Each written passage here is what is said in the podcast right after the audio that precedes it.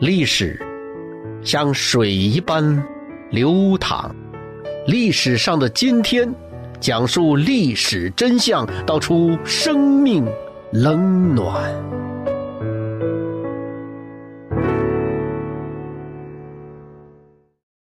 四月五号，朋友们好，我是江峰。不知道大家有没有这么一个疑问啊？是大陆教科书中说，志愿军在朝鲜打败了美帝，取得了毛泽东思想的伟大胜利。要知道，对手美军在二战中在太平洋摧毁了日本所有的航母编队，中国战场抗战八年啊，全面抗战八年，一个日本甲种师团都没有消灭。美军呢，莱特岛两个月消灭日军第一师团，瓜达尔卡纳尔三个月打掉第二师团。南京大屠杀最坏的那个，咱们知道第六师团就熊本师团，在所罗门群岛，美军替咱们报仇了。在欧洲西线战场，十一个月，美军为主的盟军消灭近百万德军，俘虏了接近四百万。中共军队呢？别说这虎式坦克的德军，就搂着山炮的日军，当年八路军躲在山沟里也不敢出来正面交锋的。怎么在朝鲜战争中就突然比日军和德军？还要厉害多了，反过来可以消灭了美帝国主义野心狼呢。当然啊，这慢慢长大了，好像是得到真相了。说，哎呀，打之前是三八线，打完了是三八线，呃，是打了个平手。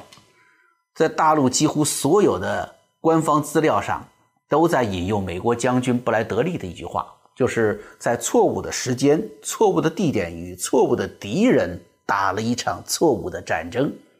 美国将军的话很有权威呀，美国人他们自己都承认后悔参加朝鲜战争了，这一下子民族自豪感又起来了。可是这一切是真的吗？咱呢就从美国将军这句话说起。一九五一年四月，美国总统杜鲁门撤销了麦克阿瑟远东盟军总司令的职务。这件事情在美国国内引起了轩然大波。麦克阿瑟回国之后啊，所到城市几乎是万人空巷，全城出动来欢迎他。这是美国历史上最盛大的欢迎场面。许多大城市也爆发了反对杜鲁门决定的活动。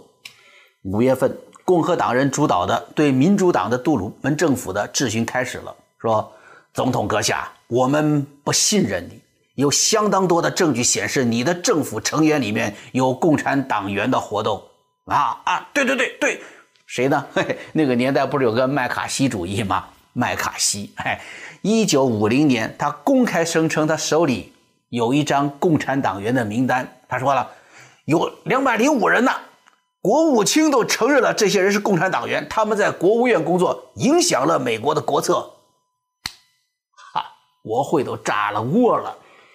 请告诉我们，麦克阿瑟将军的战略到底有什么错误？美国的远东战略到底是什么？参议院军事委员会和对外关系委员会联合举行的一系列的听证会，总题目是“远东军事形势全面审议美国的远东政策”。美国参谋长联席会议主席布莱德利将军在五月十五号听证会上的证词中啊是这么说的。他说：“杜鲁门政府与麦克阿瑟的主要矛盾就是是否将朝鲜战争扩大到中国。”布莱德利告诉国会：“美国尽量避免世界大战的发生，有限战争来对待红色中国是美国的战略。”哎，关键就是这一句话啊！说：“Red China is not a powerful nation seeking to dominate the world。”什么意思啊？说。红色中国不是一个谋求主宰世界的强大国家。Frankly，啊，坦率地说，In the opinion of Joint Chief of Staff，在这个参谋长联席会议看来啊，this strategy would involve us in the wrong war at the wrong time at the wrong place and with the wrong enemy。学英文的朋友知道了，他这里用了一个咱们说叫虚拟口气，意思就是说。如果把战争扩大到中国去，将会把我们卷入一场错误的战争，清楚了吧？布莱德利的意思是说啊，打中国可能会犯错，没说打朝鲜有错呀。然而，中共近七十年来出版了不少关于朝鲜战争的研究和翻译书籍，几乎无一例外地引用了这个刻意掐掉了背景和主语的句子，告诉我们，美国人认为打朝鲜打错了。甚至于四年前重新翻译出版的美国作家约瑟夫·古尔登写的那本书啊，叫做《朝鲜战争未曾透露的真相》这本书，中文版翻译还是故意把主语给掐掉了。为什么要撒这个谎呢？因为要遮掩一个更大的谎言，那就是所谓的抗美援朝、保家卫国。错误的敌人那句话，那原文要一拿出来，老百姓不就明白了吗？哦，原来美国压根儿没有侵略中国的计划呀！战争都打成那样了，美国的国策。都不想把战火扩大到中国去，那你保的哪门子家？你为个哪门子国呢？中共参与战争和出兵就失去了正义性。哎，说到这儿，其实一开始的这个疑问呢，也应该有答案了：为什么完胜了德国纳粹、完胜了日本军国主义的美军在朝鲜无法取胜？就是因为杜鲁门政府不让他取胜啊。受民主党传统左翼思想影响，杜鲁门对中国共产党一直抱有幻想，坚持有限战争。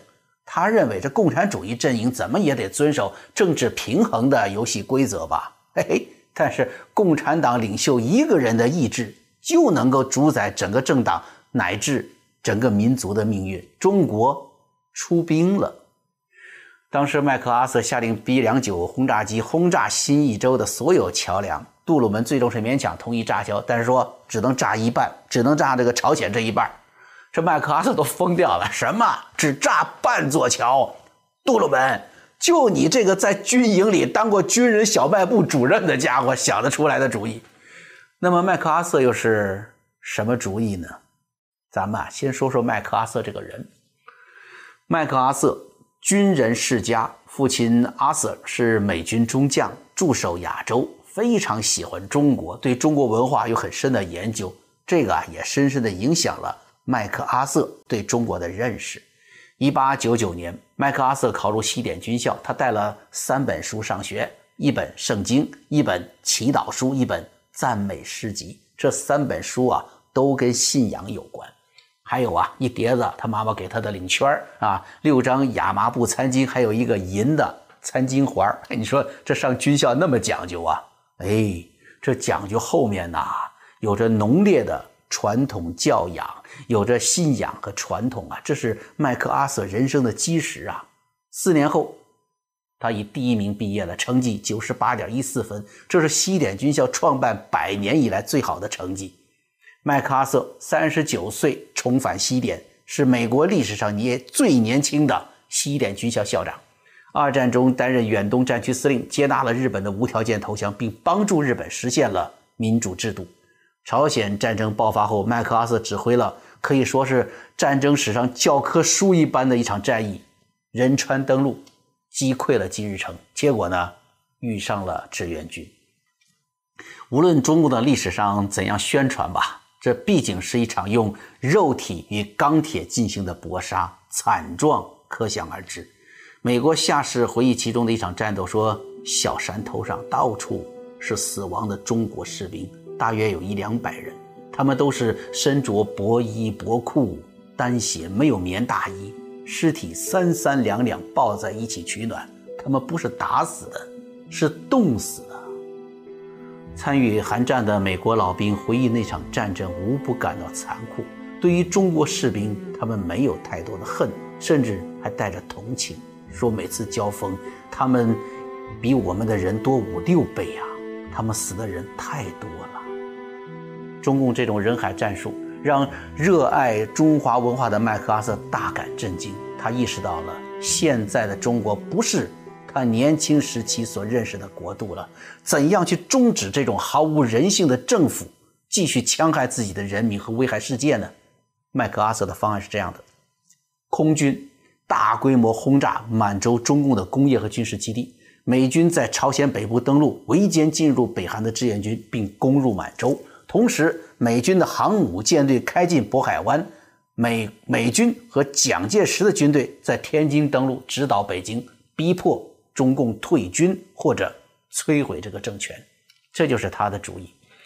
有意思的是啊，他这个设计跟林彪当时的担心是不谋而合的。当时可是一九五一年呐，中共政权不稳，毛泽东还担心自己会不会成了李自成被撵出北京呢？没有核武器的苏联也是只顾自己不顾中共的。可惜呀，布满了地下共产党员的美国国务院主宰了美国国策，麦克阿瑟被解职。一九五一年四月。麦克阿瑟在国会发表了一场震撼人心的演说，老兵都死。他说：“中国人几千年来始终遵循着孔子忠恕之道，与世界和平相处。蒋介石的国民党政府领导了新中国朝着自由民主的精神迈进，然而那里产生了一个邪恶力量。”红色中共，他贪婪权力的野心，把中国固有的传统道德破坏的荡然无存。红色中共支持朝鲜是必然的，因为他们有共同的利益。在台湾，人民正在公正而开明的行政管理下过着安居乐业的生活。他们的领导者蒋介石与抗日时期一样，是自由中国的象征。在这个局势下，有些人却提出各种各样的理由，要姑息红色中共。历史告诉我们，姑息只能导致下一场更血腥的战争，妥协带来的只是虚假的和平。共产主义就像印度的眼镜蛇一样，只要他觉得这世界上对他们有利的一切目标，他都会毫不犹豫地扑上去啃咬吞食。您瞅。麦克阿瑟提出的战略是极具远见呐！如果当年美国能够坚持麦克阿瑟的战略，今天的朝鲜问题早就解决了，也许中国这片土地上也早就恢复了一个正常的人类社会秩序。历史无法假设呀，而且他还重演着当年的大戏。二十年的妥协绥靖已经让布莱德利当年说的那不是一个强大国家的赤色中国。已经开始追求世界霸权了。问题是，当下的川普总统准备好了吗？在一个正确的时间、一个正确的地点，与那个敌人进行一场正确的战争呢？当年啊，有人问麦克阿瑟说：“你为什么总叼个玉米烟斗啊？”麦克阿瑟说：“我的父亲曾经对我说，叼着个玉米芯烟斗才是个真正的男子汉。”一九六四年四月五号，历史上的今天，麦克阿瑟去世，终年八十四岁。床边放着圣经和玉米芯烟斗。还记得麦克阿瑟上军校带的东西吗？圣经和餐巾。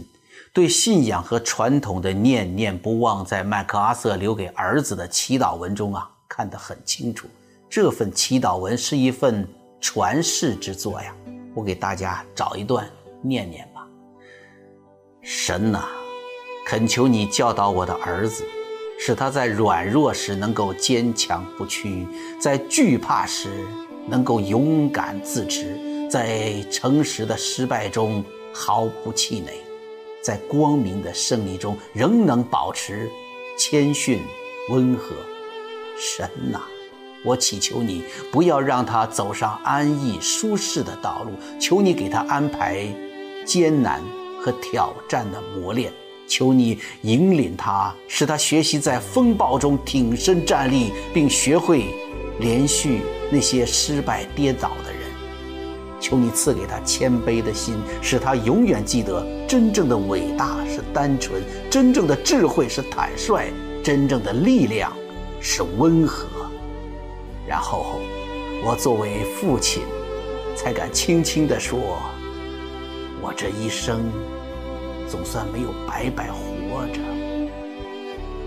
历史上的今天，麦克阿瑟，信仰和传统才是生命的基石。